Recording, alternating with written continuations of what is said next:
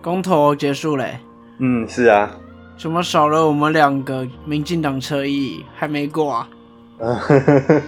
嗯，这我就不清楚啦。我我是去担任选务人员啦。但现在果然没有过以后，他们全部怪来怪去的。黄世修继续开地图炮。嗯，其实好像就跟你之前预测的好像蛮像的，你也蛮准的。其实我觉得你好像比黄世修更适合去办九九啊。我觉得我也可以当预测人员了。是啊，那这一集我们综艺题的封面就改成小钟你做九九力的图片好不好？你也做一个九九力，这样应该会比黄世修还像啊。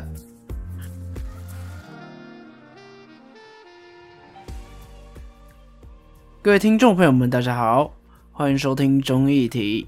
你中意什么议题呢？我是主持人钟义群。大家好，我是这集的隐藏主持有健。有健，你既然说要做，那你帮我做吧。做什么？你是说？主持吗？其实我觉得这一集这一集就让我来 carry 啊，反正大家上个礼拜都很忙嘛。我我上礼拜支援一场研讨会，然后周六站的选务人员，完全没有时间收集资料，所以我这一集打算拖一集啊。各位听众朋友，请见谅啊。所以这礼拜我们就跟大家说，我们要水一集，我们就到这边吧。这样就有点太随便啊，也不行啊。那这礼拜既然我们都这么忙，所以我们两个就想了一个方法，让大家轻松一下。不然，其实前几个礼拜都聊一些议题、电子烟，还有来宾，其实大家可能有一些紧绷，有一些严肃了。嗯，那刚好这礼拜我也没有空收集太多资料，我们就来聊聊一些经验谈。嗯，对啊，那上礼拜最大的新闻就是王力宏嘛，对不对？所以我们是要聊外遇经验吗？那这个我是没有什么经验啦，不好意思，我也我也没有，我是异性绝缘体，所以我也不会有这方面的经验。对啊，怎么会刚好提到王力宏？这两个礼拜最大的新闻就真的是王力宏。但是我觉得娱乐圈的八卦这种事好像也没什么好聊的。没有，他现在已经各种开始烧啦，什么徐若瑄啊、白兔啊，现在连那个现在连 Plus 力觉得那个。黑人陈建州被卷进来，真的有够可怜的。但这个就很无聊，就是八卦啊。那我们要说，现在演艺圈最后的清流只剩周杰伦了，其他吴亦凡啊、罗志祥啊、王力宏都陨落啦。而而且你知道那个，我那天在迪卡看到一个超级有趣的一个文，他整理了最近发生偷吃丑闻的那个男艺人，你知道他们发现一个规律吗？二生四生二生啊。对呀，对啊，所以下一个二生四生二生的是谁？哎，嗯，这我就不知道啦。嗯，这样感觉周杰伦很安全啊。但其实你要说周杰伦在结婚前好像也是乱乱的，但大家看这些事情好像都会看婚后。婚后你就乖乖的，就都没事。我觉得可能也是跟，就是你婚前你男未娶女未嫁，当然大家可能不会这么看重。但是你结婚之后，你对婚姻不忠，可能我们传统华人就比较不能接受吧。而且上礼拜微博还出现一篇很可怜的学生吧，他说他的论文是写王力宏的那个流行音乐，然后好像以什么花田错为例子，现在没有办法写了。那下面其实很多人留言说什么王力宏在音乐的造诣跟吃的你要把它分开来啊？那我觉得留这些言的人一定不懂对岸的生态。嗯，对岸你只要被定位成这个叫什么劣迹艺人，你说真的，他的音乐什么都都是会被封杀的，所以你连写都不能写。对，这其实就是跟之前张钧甯的那个论文也很像啊。他在我们这边的硕士论文写到我国台湾或国立什么的之类。人家人家就问你说啊，你的国是哪一个国？那是中华民国还是中华人民共和国？然后就会开始审查你。所以这我就觉得这是两岸学术圈一个非常大的一个不一样的地方啊，就是我们还是真的是比较自由这样。那之前小钟你也跟我讲过嘛，那个对岸的我们这种公共行政类的论文，到最后一定是要对共产党歌功颂德一下，对不对？不像我们可以骂骂执政党，可以骂骂在野党，就是我们大概三十年前的状态啊。嗯，我们三十年前就是要歌颂国民党啊。好了，反正王力宏这件事情没什么好讲的，就是大家看个笑话吧。嗯，这礼拜我们应该要聊的东西是公投啦。公投刚结束嘛，啊，四个都不同意嘛。嗯，然后创下很低的投票率嘛。嗯，还有人把这件事情怪在王力宏身上，哎，因为王力宏的事件，所以年轻人不想投票。好，那我就想问，你们都说年轻人可能比较支持民进党，那年轻人都不出来投票，你还会不同意票比较多？怎么会这样呢？那就是某个党没救啦，对不对？某个党自我感觉良好，自己以为是多数啊，然后这边说什么民调显示都会过啊，为什么最后不会过？真的是被民进党认知作战搞哦！我就想说，我看到了民调一开始好像都是不会过呢，你们到底拿谁的民调一开始是会过的？他应该是看的是忠实或者他们自己党内的民调啊，因为会。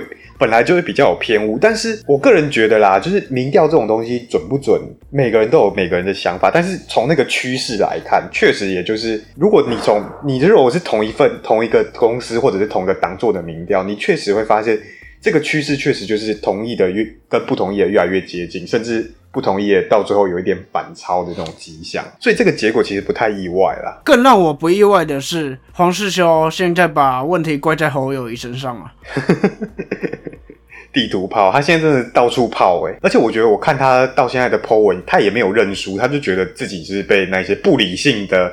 一些恐核反核的民众打败这样，然后，然后他硬要他硬要说欧盟之后会宣布说哦核核电是绿能，你们这些千古罪人等着看吧这样，然后就觉得啊啊啊输了就输了，你就就就就点点就好了嘛，对不对？你当个赢武者就好了嘛。其实其实。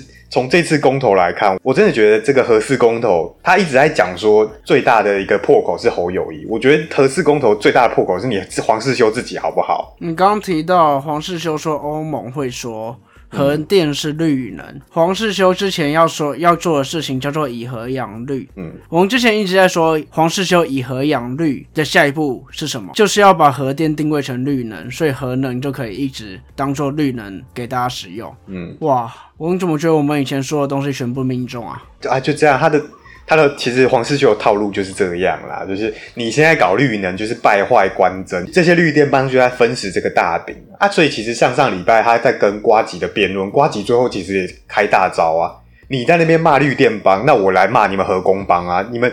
你们你们为什么一直想要和氏复辟？就是因为和氏复辟之后，你们科工帮才有大饼可以分呐。然后结果那些战斗蓝全部跑去瓜吉的粉丝专业下面留言，在那边哦，你这个没有证据，怎么可以讲这个？你这个是给人家贴标签怎样啊？你换一个角度来讲，你黄世秀不是也给人家贴标签吗？那我觉得很多人讲说，哎，瓜吉上上上礼拜辩论没有没有想象中那么好。其实我觉得瓜吉只是用。黄世修在辩论的方式再去对黄世修而已，所以我觉得，反正那四场公投辩论下来，我就只觉得就是正反方各在抒发自己的意见，没有没有交集啊。那所以其实看那个，我觉得就当做看笑话吧，对啊。其实大家都蛮知道核能这个议题，现在黄世修主导啊，黄世修就是清大核研所的那些人，所以他们支持的核电利益是少数人的利益。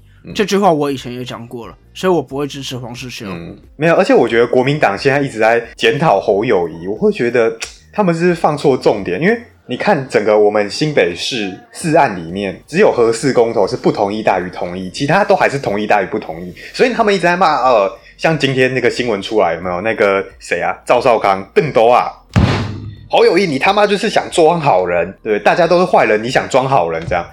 这这句话是不是骂到自己人？所以你们都是坏人这样。然后再就是，你知道有一个妈妈市长，他的那个县市同意只有过一案，叫做公投榜大选，其他都是不同意大于同意。嗯。这个妈妈是讲是破口吗？会不会是因为侯友谊不是他们正统派出身，所以拿他来挡啊？我觉得小钟你讲到一个重点，就是侯友谊他是本土派出身，就是我们之前在讲国民党党主席选举的时候有讲到嘛。现在我个人感觉就是你那些保守派跟黄复兴要结合起来干掉侯友谊，那又回到国民党那一兜了。对，是没错，但是我觉得。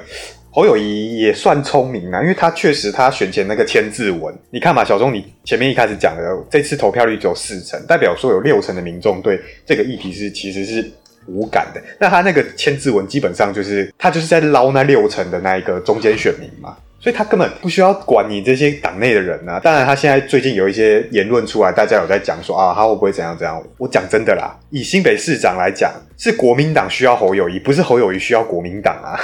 因为国民党的那些高层好像还是没看清楚这件事情。而且现在国民党把这次公投会失败的一个原因，把它说成民进党把公投定位成蓝绿对决，嗯所以整个议题性被限缩了，全部失焦。嗯，这篇文章一出来，我就一直在想，当初把公投定位成蓝绿对决的人，不是国民党吗？你你应该是在讲那个政治金童还有朱朱伦的 po 文吧？我看了也是蛮觉得蛮那个，就是明明最一开始喊出什么四个同意就是教训民进党啦，四个同意才是民意，四个民意就是告诉民进党说我们现在对你们不满啦。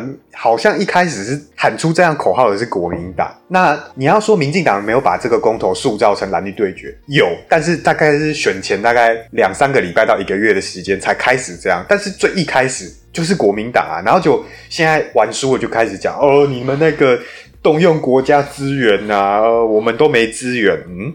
你们没有资源吗？嗯，好吧，公投会被弄成蓝绿对决，这个是非常合理的。嗯因为现在就是蓝绿两大党嘛，就我们当初在讲罢免完以后讲公投，我们也说这个迟早会被弄弄成蓝绿对决的啦。嗯公投的意义已经失失焦了啦，现在都马是蓝绿在斗争，这是非常合理的。但我们现在会嘴这个，是你不能把这个当做你输的理由啊。嗯，对啊，而且大家如果有去听这个公投辩论，正方那时候讲说公投要绑大选，一个很大的理由就是公投绑大选可以提高投票率，然后可以省钱，然后提高投票率，那个民众的参与意愿比较高。然后结果这个四案不同意出来之后，你又说啊，那个啊、这个被操作成蓝绿对决，怎样怎样。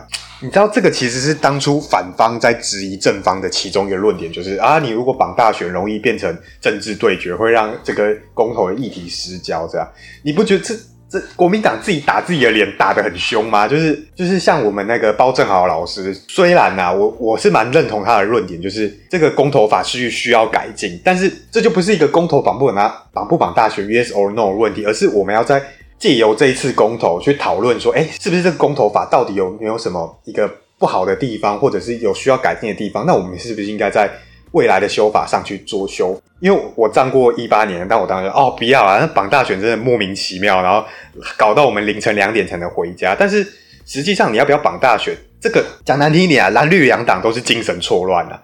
民进党在野的时候说哦要绑大选要绑大选，等到执政之后，然后被一八年被国民党搞过一次之后就哦不要不要不要的啊，国民党就是啊你那个公太长公投对国家不好，然后就自己在野之后，然后就开始哦要绑大选呐、你们就是你们就是民进党就是自己输了还要改规则，不要脸这样。那那这个我觉得这种这一种议题的一个讨论就非常的没有意义啊。我们这一集好像讲公投讲太久了，是啊，我们一直在抒发公投这件事情结果，然后一些情绪，嗯我怎么觉得好像怪怪的？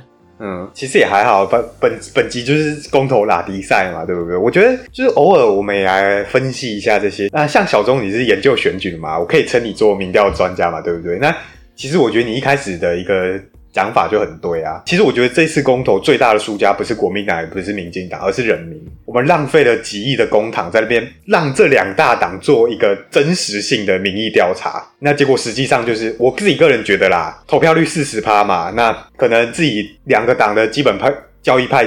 扣一扣，那那可能的结论就是说，六成的中间选民对这些议题都无感。那你们执政党跟在野党是不是该提一些让中间选民更有感的一些议题？比如说我们之前一直在嘴的那个分配正义，然后居住正义，对不对？如如果今天你的公投议题是讲说我们该不该科囤房税，我告诉你，这个投票率一定很高啦。其实我觉得不能这样说，应该说公投的一个目的是可以像是可以学瑞士那样，就是想要丢一个议题让大家讨论。嗯，但是现在台湾的公投议题一提出来以后，大家不是讨论议题，而是变成国民党、民进党的斗争。自然而然，大家看到都是你们在斗争，那那大家就不会有兴趣啦。嗯反正对于公投这件事情的一些想法，我们之前都讲过，这边就不再重复。嗯，那这一集我们真的是有点水啦，有一点在触发情绪啦，但也像我前面说，我们就是说，因为刚好公投结束嘛，就聊一聊公投的一些想法跟一些经验，那作为我们本周的一个主题吧。那这个是会相对轻松啦，大家可以稍微听一听故事，稍微听一听分析。那前面其实针对公投结果，我们讲的比我想象中的还久。我其实真的是不想在黄世修这个人身上花这么多时间啊，他不值得我花这么多时间啊。哦，对不起，是我开了这个头，我错，对不起。那其实我们这一集是想要讲个有趣的东西，应该说有人想要跟大家分享有趣的经验。嗯，也不是有趣那啊。魏仁兄就是我们民进党侧翼的选务人员。谁跟你明显侧翼啊？靠腰哦，也不是有趣啊，单纯也是想喷一些人而已啦。但也下一集也是情绪抒发，对。对啊，那我看其实这一集这些故事应该也是讲不完的啦。那有一些故事我们可以留在下一集讲。那有件你可以先给大家开个头，讲讲你上礼拜在站选务的时候有什么有趣的经验吧。啊，我我觉得当天的东西留到下一集好，我们就讲前一天的事情啊，因为因为我跟我们开票所的主任管理员是那个朋友啊同学这样，那因为因为我们前一天要做一个哦，你跟投胎票所的主任是朋友，嗯民进党侧翼是不是跟我喜欢搞关系啊？没有啊，他那个本来就是有社，就本来就是可以报名，然后有社会人士嘛。那其实像我的投开票所是国小，那我的选务人员都是这个国小的，除了我以外，几乎都是这个国小的那一个老师，然后也有也有一个是老师的老公啊。所以你说这个是靠关系吗？这本来就是就是公所那边在安排的时候，本来就会尽量安排你在。你家附近，或者是你比较熟悉的一个地方做选务人员啊，而且你知道，当天很多家长带小朋友了来投票的时候，进去都是，嗯，老师好，嗯、那个圈圈圈老师，你怎么在这里？这样子，对啊。好啊、这这这扯远了，这样。那我们就讲我们那个前一天，就是我们做布置的时候，其实我们那个我不知道是选委会还是搬家公司的一个问题啊，反正就闹乌龙，就是就是我们在做场地布置的时候，一定会送东西嘛，比如说票轨啊，然后圈票处啊，然后桌子椅子那些什么的，这样。那我之前前两次站的时候是没有发生这个状况，那这一次今年站的时候就发生一个问题，就是好那个搬家公司把那个圈票处的那个东西送来，结果他只送一半，就他没有全部送，然后他也不是一次送，然后他送完之后，那个我们就是需要布置一些重要的东西到处缺啊，什么那个圈票处的那个围起来的那个布啊，然后票轨少一个啊，然后纸票轨有瑕疵盖不起来这样子，那就变成说我们要去做跟区公所做一个回复，然后请他补嘛，然后就因为他们有一个群组是专门做这个回报啊，然后就各个投票所都有问题，结果呢，我们在那边等那个补零件，等等了足足等了两个小时，知道吗？我们等到晚上。七点快半吧，然后那个学校的警卫就说：“我七点就下班了，你们是要到几点这样？”然后我们说：“啊，不好意思，不好意思啊，就东东西就没啊。”所以这边啊，我就想嘴一件事情啊，那个我们的政府现在都喜欢用最低标啊，这就出现一个盲点。你以为这些厂商是小个短袜，结果错，它是便宜，但是它是个破碗啊。真的啊，那个 我真的很搞不懂，你该送七样的东西，然后结果你送了五个，然后这五个还有缺东西，而这不就是厂商的问题吗？诶、都我不知道是不是厂，因为可能也跟选委会有关呐、就是因为这些东西应该是从选委会的一个仓库或什么搬出来的吧？因为我我我不觉得这些东西是会是每一次选举都重买，纸票鬼可能是，但是其他应该是选委会出来的。那选委会跟厂商有没有交代好，也是有可能，但是就是好啦，我觉得。当然，这是我的猜测，这应该是用最低标。但这个东西听起来就是两个点会出问题，才会有这个情况。第一点是你可能去公所、选委会那边再交给搬家公司那边嗯出错，对他可能有东西没交齐，然后他就送过来。那第二个就是搬家公司在送东西的时候出错，嗯那也有可能两个都出错。嗯嗯。但我猜通常这个蛮有可能是搬家公司在搞事、欸，所以这我也不知道，但是但是但是我那个，因为我们那个国小总共有三个投票所啊，那三个投票所的公务员们都在那边骂啊，你这烂厂商对不对啊？那个机关首长的那些都不敢用最有利标，因为会怕被骂名浪费民脂民膏、哦，然后大家都在那边哦找这些破厂商啊乱送啊，等好久啊，叭叭叭的。啊，其实我觉得他们讲的也有一点点道理啦。那不知道各位听众朋友或者小钟有什么其他看法？哦最低标跟最有利标这个东西本来就是很值得探讨的东西，嗯但以这件事情的话，我不确定到底是不是因为这个最低标的问题，听起来真的是厂商的问题啦。那这个厂商是因为最低标所以找到一个非常烂的厂商吗？我也不知道哪一家厂商啊。呃，我们私底下讲，不然会被告。对啊，你因为你如果说是搬家公司的员工，那员工其实也不关搬家公司的事，员工是领薪水的，他你厂你自己的公司去标的多少钱，根本不关他的事情。那除非就是这家搬家公司抠抖员工，所以员工也不爽，给你乱做，的确也有可能，这就是烂厂商。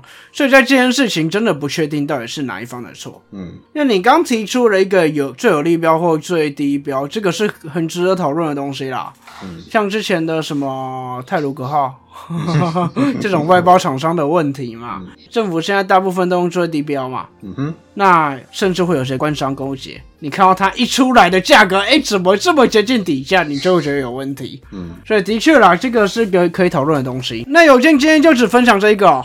嗯，剩下精彩的我们留到下一集吧。其他很精彩吗？应该也还好，反正我就是想水一集而已啊，就这样啊，就这样，啊累了累了，下下次再录，下次再讲。好，反正听众朋友们听到刚刚的故事，或听到我们前面对公投的分析，有什么相关意见，或有有什么有趣的事情，你再去投票的时候，你看到什么有趣的事情，都可以跟我们分享一下，到我们粉丝专业留言，或在我们直播时候来跟我们聊聊。欢迎大家按赞、订阅、分享，并开启小铃铛。那如果在投投票的时候遇到我的话，也可以在下面留言。虽然我我觉得机会应该不大啦。